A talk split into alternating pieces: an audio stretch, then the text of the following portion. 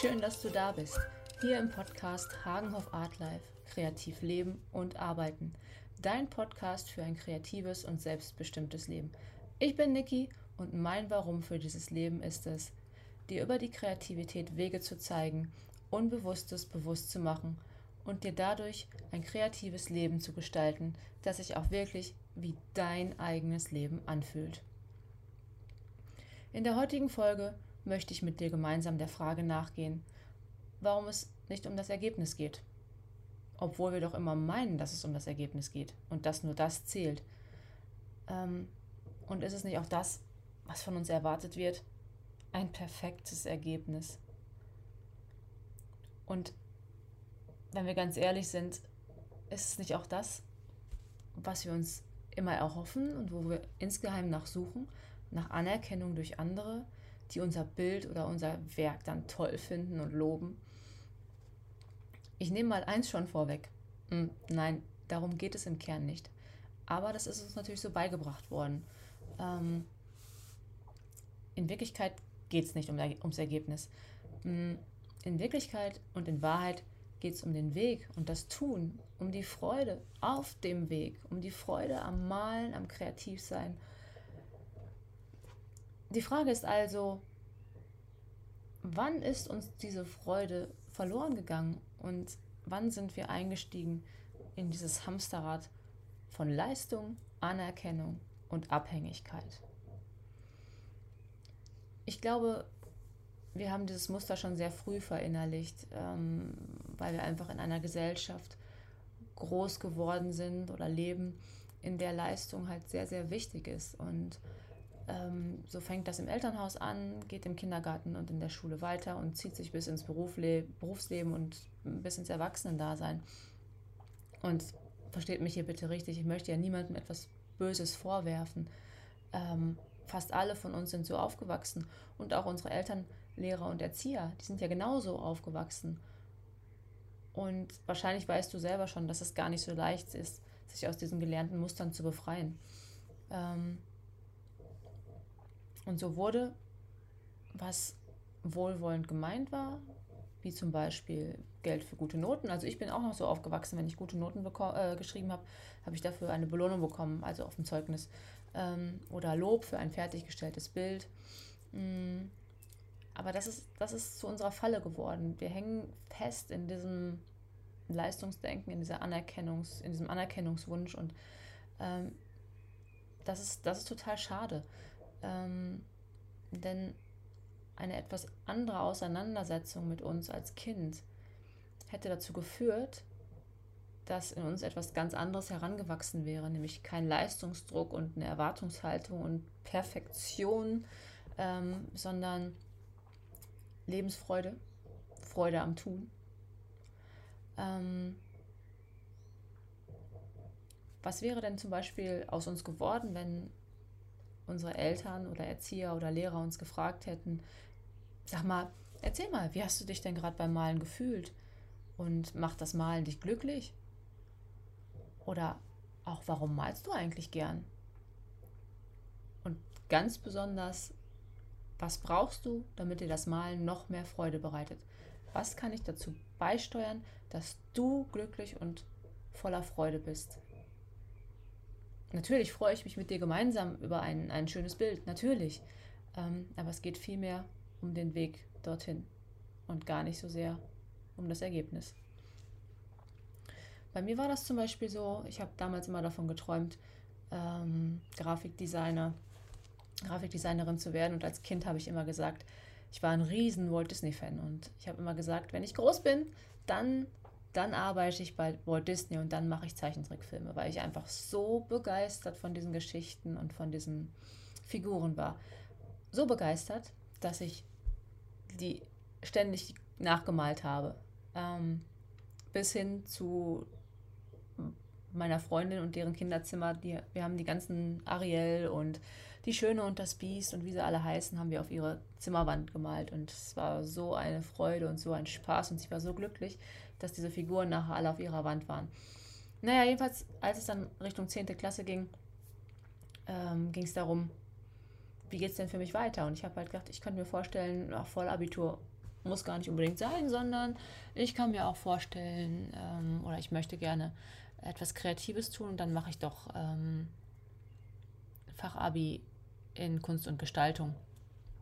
Und dann bin ich mit meiner Mutter ins Arbeitsamt gegangen zu einer Beratung und habe natürlich auch ganz stolz meine Bilder mitgebracht äh, mit den ganzen Disney-Figuren, die ich immer rauf und runter gemalt habe. Und dieser nette Herr beim Arbeitsamt damals, äh, der war schon, ich weiß nicht, kurz vor der Rente, ähm, hatte nichts Besseres zu tun, als zu sagen, na, das ist ja nur reproduktiv, das können wir nicht gebrauchen. Was passiert mit einer jungen Seele, die sowas zu hören bekommt? Also bei mir war es zumindest so, dass ich mich total zurückgezogen habe und dass ich gesagt habe, ja dann bin ich wohl nicht gut genug. Ja, und die andere Geschichte war, was glaube ich eine Schlüsselgeschichte in meinem Leben auch war, war der Kunstunterricht in der Schule. In der, ich glaube, es war in der Oberstufe damals. Äh, wir hatten als Aufgabe, wir sollten einen äh, Insekten malen, die in einer Umgebung sich befinden, wo sie normalerweise nicht hingehören. Ja, und ich habe im ersten Zug einen, einen Käfer, einen Mistkäfer war es, glaube ich, auf einen Motorradhelm gemalt. Das war mir auch viel zu langweilig und so habe ich nach einer anderen Inspiration gesucht und beim Durchblättern einer Zeitschrift bin ich über, ich glaube, es war Kate Moss damals, eine Werbung gestolpert, wo Kate Moss ihren Mund riesig weit aufgerissen hatte. Und ja, jedenfalls habe ich dann ein Porträt von ihr gemalt mit einem Knall, also in Bleistift, mit einem knallroten Hintergrund und habe ihr diesen Mistkäfer aus dem Mund krabbeln lassen. Ihr könnt euch ungefähr vorstellen, was meine Kunstlehrerin dazu gesagt hat. Es war eine ziemlich miese Note. Äh, ja, und all diese Dinge, es waren wahrscheinlich noch viel mehr, haben mich ziemlich entmutigt und so bin ich meinen Weg halt nicht gegangen und bin stattdessen in der Bank gelandet, aber das habt ihr ja schon in der ersten Folge gehört. Ja. Und das hat mich im Endeffekt sehr, sehr traurig gemacht. Das hat mich aber auch äh, lange Zeit gekostet, bis ich das überhaupt erkannt habe. Ich habe diese Geschichten so oft erzählt. Was es für ein Ausmaß für mein Leben bedeutet, hat es mir erst vor, auch in den letzten zwei, drei Jahren wirklich bewusst geworden. Und in diesen ganzen Jahren bin ich rumgelaufen mit Glaubenssätzen wie ich bin nicht gut genug oder ich kann nur nachmachen. Und ich habe es tatsächlich erst in den letzten Jahren geschafft, mich daraus nach und nach zu befreien. Die Frage ist jetzt aber, wie kommt man denn aus diesem gelernten Leistungsdruck raus und aus den, den Dingen, die andere Menschen uns über uns gesagt haben und die wir in dem Moment vielleicht einfach für wahrgenommen und dann ja durch unser Leben getragen haben, äh, was uns vielleicht davon abhält, wirklich in unser Potenzial zu kommen. Mm, mein Muster war zum Beispiel, dass ich immer gesagt habe oder gefragt habe, wenn ich kreativ sein wollte, was bringt mir das? Wie könnte mir das etwas bringen? Wie kann ich damit Geld verdienen? Weil ich wollte unbedingt im, im kreativen Leben im kreativen Arbeiten und hatte aber überhaupt keine Idee, wie ich damit anfangen sollte. Und so habe ich jedes Mal, wenn ich malen wollte oder irgendwas Kreatives machen wollte, war immer die Frage dahinter, was könnte mir das bringen? Damit war ich natürlich super abhängig vom Ergebnis. Denn wenn man damit Geld verdienen möchte, dann muss es wieder perfekt sein, äh, habe ich zumindest gedacht. Und das hat im Endeffekt dazu geführt, dass ich gar nichts mehr gemacht habe. Oder dass das, was ich gemacht habe, mit wenig Freude, weil die ganze Zeit mein innerer Kritiker an war, der bewertet und mich niedergemacht hat und gesagt hat, das ist aber nicht gut genug und das kannst du aber besser und überhaupt. Also kurz, ich hatte komplett die Freude am Tun verloren und war gefangen in einem Kreislauf von selbstgemachtem Perfektionsdruck. Ich war komplett abhängig von einem Ergebnis. Wie kommt man da raus? Wie kommst du da raus? Der erste Schritt heraus aus diesem Schlamassel ist es also, dich davon zu befreien, dass dein kreatives Tun einen, nennen wir es, weltlichen Zweck verfolgt. Denn wenn du nicht gerade beruflich Bilder erstellst, verfolgst du normalerweise keinen Zweck damit, außer den, dass es dir mit dem Kreativsein gut gehen sollte. Hm. Also ist der Zweck von Kreativität, von Kreativsein, egal ob du jetzt malst, bastelst oder anderweitig kreativ bist. Es soll dich einfach erstmal glücklich und zufrieden machen und, und dich wieder mit dir selbst verbinden. Es geht also ums Sein in diesem einen Moment, in diesem Moment, wo du kreativ bist, wo du etwas Kreatives umsetzt. Also es geht um die Freude an der Tätigkeit. Egal, was du dir gerade ausgesucht hast. Und dahin kommen wir nur wieder, wenn wir uns von unseren eigenen Erwartungen lösen. Oder auch von Erwartungen, die andere vielleicht an uns haben könnten. Ähm, das sind zum Beispiel Erwartungen an ein Einkommen, welches wir uns damit generieren können. Erwartungen an uns und Erwartungen an ein perfektes Ergebnis. Denn, und das habe ich so beobachtet, wenn ich einen Zweck verfolge mit einem Bild, wenn ich ja eine Erwartung an ein Bild habe, weil ich es zum Beispiel verkaufen möchte, dann geht den Bildern etwas ganz, ganz Wesentliches verloren. Und das ist Lebensfreude, das ist Authentizität, das ist das, was du bist. Im Prinzip geht ihnen die Seele verloren. Ähm, Im zweiten Schritt darfst du das weiße Papier überwinden, weil das ist genau das, was daraus entsteht, wenn wir uns so einen Druck machen. Dann sitz, sitzen wir vor einem weißen Papier und es passiert gar nichts. Ich habe da ganz oft gesessen, wirklich durchdrungen, durchdrungen von dem Wunsch zu malen. Und was ist passiert? Es ging nichts, gar nichts, nada.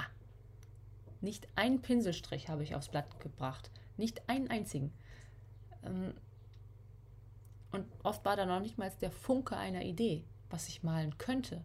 Da war einfach absolute Leere in mir. Und jetzt im Nachgang, wenn ich so in mein Leben zurückblicke, weil wir verstehen unser Leben ja immer rückwärts, nicht vorwärts, schön wäre es, aber wir verstehen es immer erst im Rückblick, ähm, hatte das ganz, ganz viel mit meinen Erwartungen an mich selbst zu tun. Und die Erkenntnis daraus war, eine Bildidee lässt sich nicht erzwingen. Und schon, schon mal gar nicht, wenn ich das jetzt unbedingt gerade möchte. Dann sogar wirklich am aller, allerwenigsten. Ich habe sogar den Eindruck, dass die Kreativität sich zurückzieht, sobald ich sie unter Druck setze. Meine Inspiration, und vielleicht geht es dir ähnlich, kommt meistens, wenn ich loslasse. Also wenn ich den Kopf wieder frei bekomme ich mag das gerne, ich gehe dann gerne in Bewegung, weil in Bewegung kommen die Gedanken auch wieder in Fluss und in Bewegung kommt Kreativität wieder in Fluss und ich schnapp mir dann ganz oft meinen Hund, manchmal auch meinen Sohn und dann gehen wir zusammen durch den Wald und entweder in der Stille oder im Austausch miteinander ähm, kommen dann wieder neue Ideen. Und so löst sich diese kreative Verkrampfung und es kann was Neues entstehen. Und das reicht oft schon, um der Kreativität wieder auf die Sprünge zu helfen. Aber egal, was du da für einen Weg wählst, du kannst ja auch sagen, ich gehe jetzt mal in eine Badewanne oder ich gehe mal einen halben Tag oder einen ganzen Tag in die Sauna und ich lasse das jetzt einfach mal los. Ich lasse das einfach mal liegen. Ich vertraue dem, dass etwas Neues kommt, dass eine neue Idee schon da ist. Ich weiß, dass sie da ist. Ich habe gerade noch keinen Zugriff darauf. Und meistens funktioniert das sehr, sehr gut. Der dritte Schritt ist dann fast schon lapidar, aber im Prinzip ist es genau das. Einfach machen. Einfach drauf losmalen.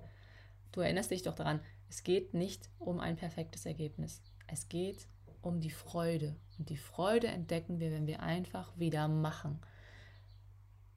Ich meine ganz ehrlich, du sitzt vor einem weißen Blatt Papier, du hast wundervolle Farben vor dir, welche Farben du auch immer bevorzugst, Brushpens, Watercolor, Acryl, Öl, Bleistift, Buntstift. Es gibt ja so, so viele Möglichkeiten.